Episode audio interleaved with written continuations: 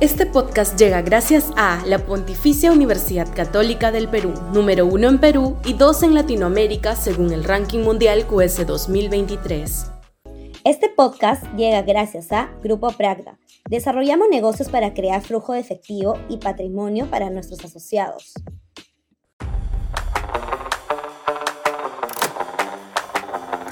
Por un pacto reformista. Sudaca, Perú. Buen periodismo.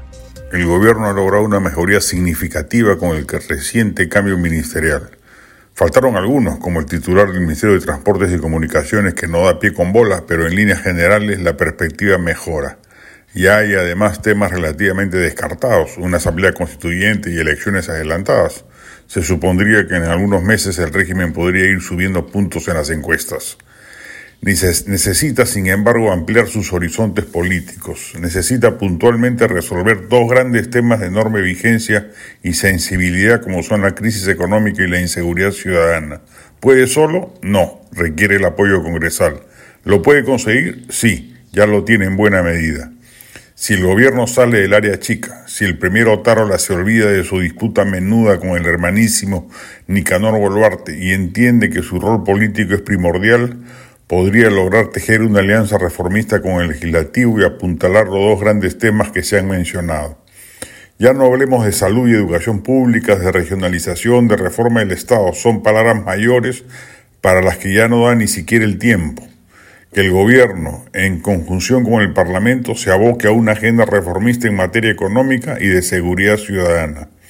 Con ello habrá avanzado mucho y sobre todo habrá logrado una performance superlativa en términos de percepción ciudadana que hoy le es adversa con índices de desaprobación apenas vistos en los peores tiempos del gobierno de Alejandro Toledo. Dado los temas mencionados, contará con el concurso de Fuerza Popular, Renovación Popular, Alianza para el Progreso, Avanza País, Somos Perú y algunos no agrupados.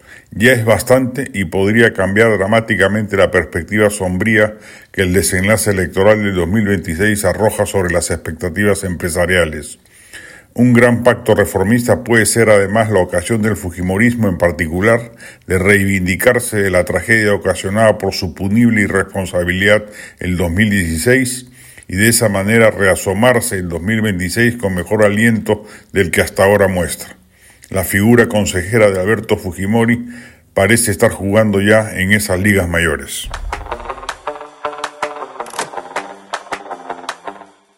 Este podcast llega gracias a la Pontificia Universidad Católica del Perú, número uno en Perú y dos en Latinoamérica según el ranking mundial QS 2023.